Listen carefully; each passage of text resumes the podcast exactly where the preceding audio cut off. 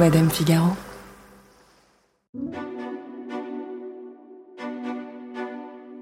Elle est considérée comme le premier membre du clan des supermodèles.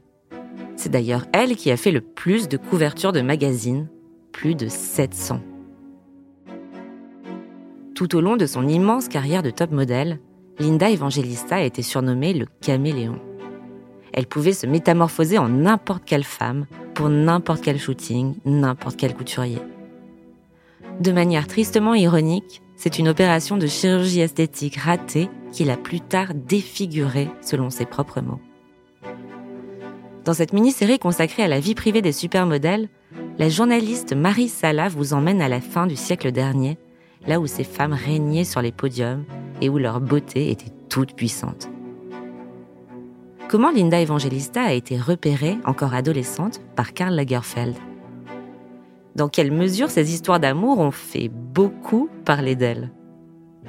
Et à quel moment son rêve a viré au cauchemar après une intervention de cryolipolyse Je suis Marion Galiramuno. Bienvenue dans Scandale. She was one of the world's most photographed faces. Un jour, quelqu'un m'a découvert juste comme ça par hasard. We are paid because of what we say. We are not paid because of what we are. So, what was the question? I'm not stupid. I know this is going to end one day. You never will be on my level. Do not compare yourself to me.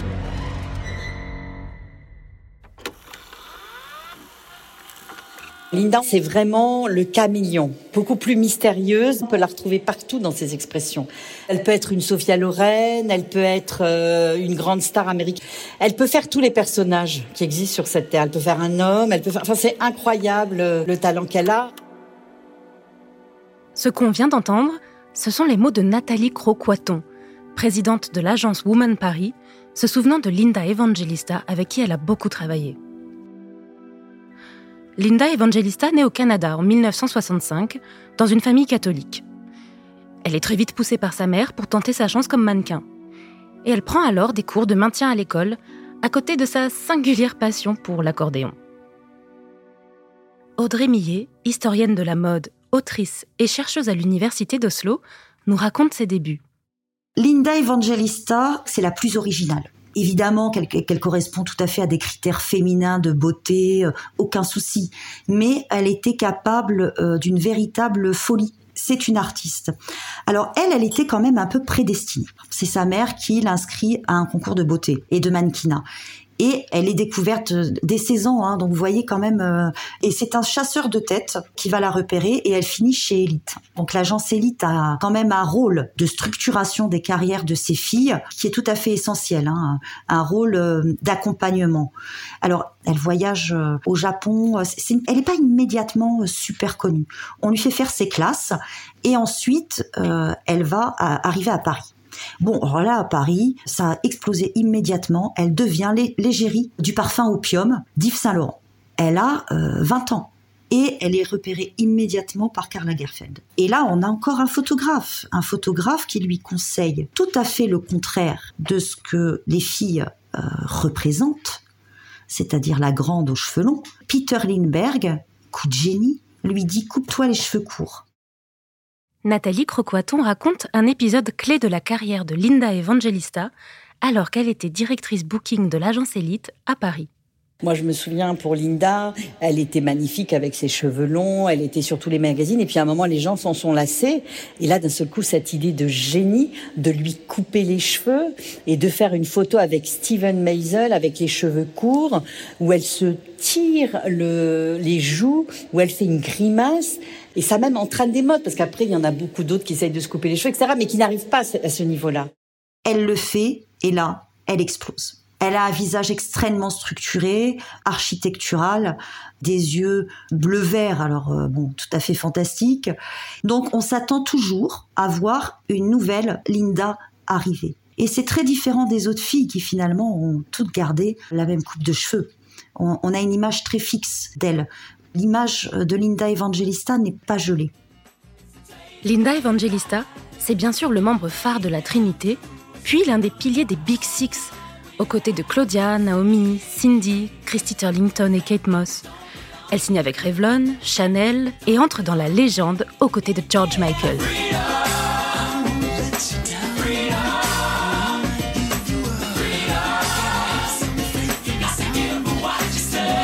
À l'aube de sa carrière, elle épouse Gérald Marie, patron de l'agence de mannequins Paris Planning et futur patron d'Elite Europe. Un réseau et du talent, c'est la formule magique et ses contrats deviennent de plus en plus mirobolants. Et en plus d'être la muse de Lagerfeld, elle devient aussi celle de Gianni Versace. Linda Evangelista se remémore dans une interview pour Vogue l'impact du créateur sur sa vie et sur sa carrière. Gianni really believed in us Gianni croyait as véritablement en nous en tant qu'individus, pas as qu'en tant que mannequins. Il a mis en avant nos personnalités et je lui en suis vraiment reconnaissante. Gianni Versace et sa famille ont eu un rôle déterminant dans la réussite des supermodèles.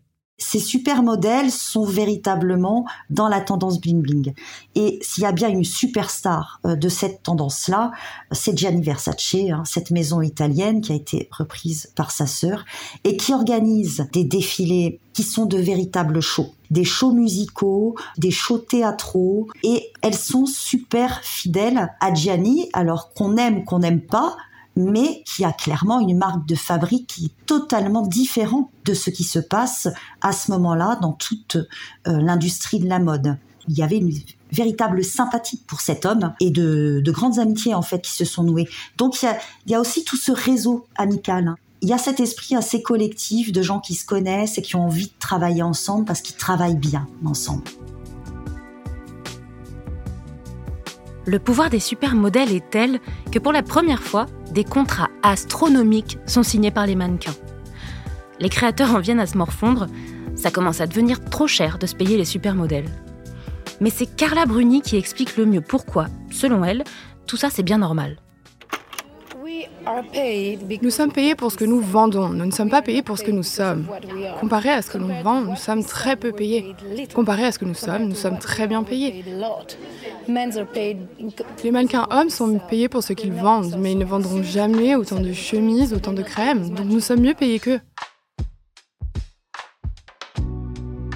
Mais en ce qui concerne Linda, son succès lui monte à la tête. Déjà en 1991, Lanvin l'aurait payé 20 000 dollars pour un seul défilé. Et très vite, les cachets enflent et elle fera une déclaration qui lui collera à la peau toute sa vie. En octobre 1990, elle clame J'aime le succès, j'aime l'argent, j'aime me voir dans les magazines. Désormais, je ne me lève pas à moins de 10 000 dollars par jour. Une confiance en elle à toute épreuve, mais également en l'avenir. Je ne suis pas stupide. Je sais que ça se terminera un jour. Je veux dire, je serai trop partout et on se lassera. Ou alors je serai fatiguée de tout ça. Ou si je suis chanceuse, je vais juste vieillir.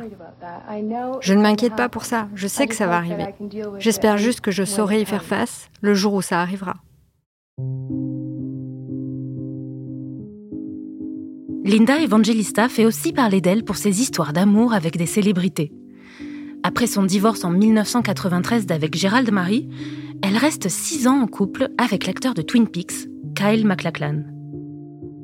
Un certain 30 janvier 1995, dans un bloc opératoire de Los Angeles, une simple ablation d'un kyste ovarien tourne au drame. À son réveil, la mannequin se retrouve avec une incision de 16 cm au niveau du ventre. Il a fallu procéder à une ablation de l'ovaire, plus abîmée que prévu, et elle a été victime d'une perforation intestinale. On annonce à Linda Evangelista que dès lors, il lui sera compliqué, voire impossible, de devenir mère. Et le drame aura raison de son couple. Environ un an plus tard, elle tombe sous le charme du footballeur Fabien Barthès, gardien de l'équipe de France de 98. S'ensuivent les traditionnelles photos de baisers volés dans les gradins d'événements sportifs, lui ne quittant jamais ses lunettes de cycliste et son t-shirt délavé. Mais leur relation aurait tourné à l'échec pour la même raison. Le couple n'arrive pas à avoir de bébé. Deux fausses couches auront raison du désir d'enfant du mannequin. Bien des années plus tard, alors que sa carrière de supermodèle est derrière elle et qu'elle est âgée de 41 ans, elle surprend tout le monde. Les tabloïds titrent Elle fait un bébé toute seule. Mais le mystère reste entier.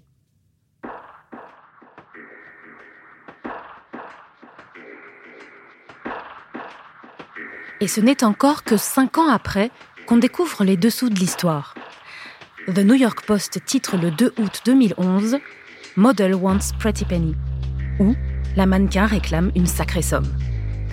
On y apprend que Linda Evangelista demande une pension alimentaire à nul autre que le milliardaire et homme d'affaires François-Henri Pinault. L'enfant, Augustin, est le fruit d'une relation de 4 mois entre Evangelista et Pinault. Et ce, avant que celui-ci ne rencontre Salma Hayek et se marie avec. Elle lui demande donc, tenez-vous bien, 46 000 dollars par mois en dédommagement pour son fils qu'elle élève seule depuis 5 ans. Ainsi que 80 000 dollars par an pour une nounou dont elle aurait besoin 24 heures sur 24. François-Henri Pinault aurait pourtant reconnu ce fils en 2007. Lors du procès, il aurait déclaré n'avoir eu aucun regard sur la grossesse de Linda Evangelista. Un an après, un accord est trouvé entre les deux parties et aujourd'hui les deux familles s'entendent bien, comme le prouvent les photos que l'on peut trouver sur l'Instagram de Salma Hayek. On y voit par exemple le jeune Augustin sur le bateau de son père, dans les bras de sa belle-mère, les deux souriants et apparemment très complices. Mais si Linda Evangelista a fait la une avec cette histoire, c'est sans commune mesure avec son plus récent scandale. La supermodèle Linda Evangelista se dévoile dans People Magazine à propos des effets secondaires de la chirurgie esthétique après une intervention ratée. Une opération qui l'aurait défigurée brutalement. Après avoir vécu recluse pendant 5 ans, l'icône de la mode déclare en avoir marre de se cacher. Linda Evangelista s'est retrouvée dévisagée par une énième intervention de chirurgie esthétique, la cryolipolyse. Valérie Gorin, sociologue des médias à l'Université de Genève, nous explique. C'est un procédé esthétique qu'on appelle la cryothérapie qui consiste à brûler par le froid des zones graisseuses disgracieuses. Elle voulait à tout prix se débarrasser euh, d'un bourrelet qu'elle avait autour du cou. Donc elle a utilisé cette technique et effectivement cette technique dans de très rares cas peut avoir des ratés. C'est ce qui se serait passé chez Linda Evangelista, donc avec l'apparition de boules graisseuses euh, autour du visage qui sont des boules, en tout cas des, malformations qui se corrigent très mal. Donc elle aurait subi ensuite de la chirurgie reconstructrice pour essayer d'éliminer ces, ces, boules graisseuses. Apparemment, ce n'est pas encore euh, parfait. Sa vie et sa carrière définitivement marquées par cette tragédie, Linda Evangelista intente un procès contre la société Zeltig, filiale d'Allergan, qui a développé la technique de la cryolipolyse, aussi appelée le cool sculpting. En 2022 et après des années d'absence, le mannequin revient en martyr de la chirurgie esthétique. Elle surfe sur son malheur qu'elle transforme en message de sensibilisation quant aux dangers de ces pratiques. Alors c'est vrai qu'elle a le visage a peu changé. Elle porte toujours des sortes de, de cagoules où elle a des, des foulards qui sont noués très gracieusement euh, autour de sa tête et autour de son cou. Donc ce qui fait qu'on ne voit jamais sa nuque. C'est assez intéressant parce que en parallèle, face à elle, elle a justement toutes ses consoeurs. Donc les super modèles, on veut les revoir ensemble, on veut les comparer, on veut voir si elles sont aussi belles que ce qu'elles étaient il y a 30 ans. Et c'est pas évident quand vous avez fait un autre choix ou quand la vie vous a traité différemment de vous exposer à côté de vos consoeurs euh, qui sont toujours aussi magnifiques et qui continuent à faire les défilés. Euh.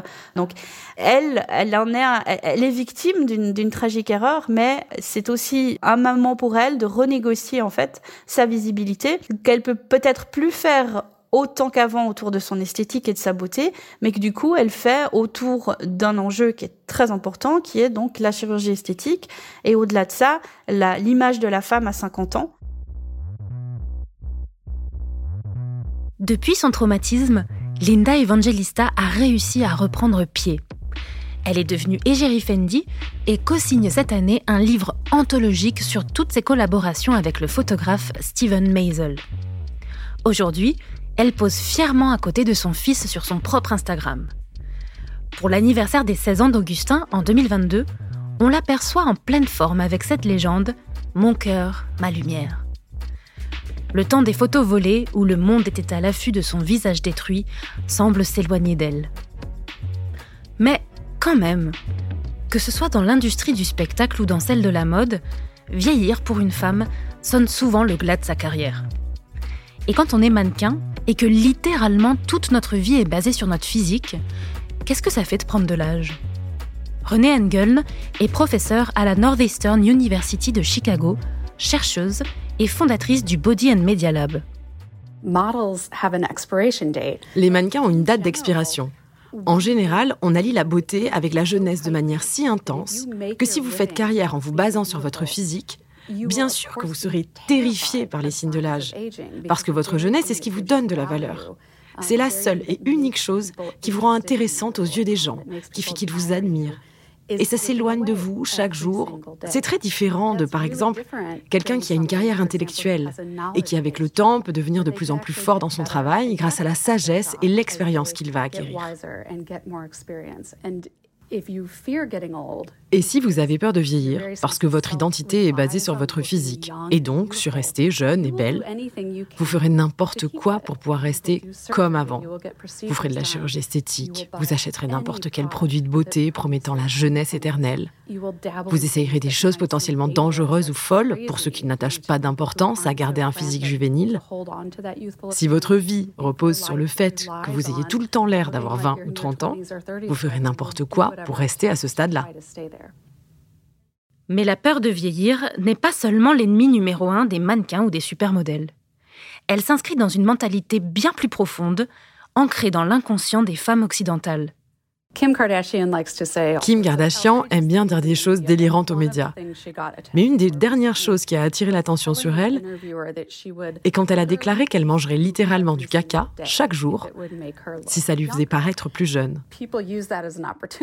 Les gens en ont profité pour se moquer d'elle, bien sûr, mais moi je me suis dit qu'elle était en fait très honnête. L'entièreté de son empire repose sur ce à quoi elle ressemble. Donc bien sûr qu'elle ferait n'importe quoi pour maintenir son empire. Je pense même que c'est le cas de beaucoup de monde. On peut juger ce qu'elle dit, mais moi j'imagine que beaucoup de femmes se disent ⁇ Bon, si ça vient sous forme de pilule, je pourrais le faire aussi. Est-ce vraiment différent de se faire des injections de toxines sur le visage ou de se faire inciser le corps avec des scalpels? Je ne suis pas sûre. Être Linda Evangelista, c'est avoir eu le monde à ses pieds, avoir traversé la planète en concorde, avoir gagné des millions, avoir été adulée pendant des décennies, avoir participé aux plus grandes fêtes. Comment accepter que le rêve s'achève? Et finalement, est-ce qu'on ne réagirait pas tous pareil à sa place? René Engeln a lancé une étude il y a quelques années sur un panel de femmes. Les femmes savent que ces critères de beauté ne sont pas réalistes, mais elles souhaiteront toujours les atteindre. La raison est qu'elles pensent que ça pourrait changer leur vie. Dans une étude que j'ai menée, nous avions un parterre de femmes et nous leur avons demandé en quoi leur vie changerait si du jour au lendemain, elles se réveillaient dans un corps de supermodèle, comme par magie. En quoi leur vie serait différente? Elles ont répondu que leur vie serait radicalement différente, mais en mieux. Elles seraient plus heureuses, elles pourraient avoir des rencarts avec qui elles veulent, elles auraient plus de succès au travail, faire du shopping serait beaucoup plus fun. Tout irait mieux en somme.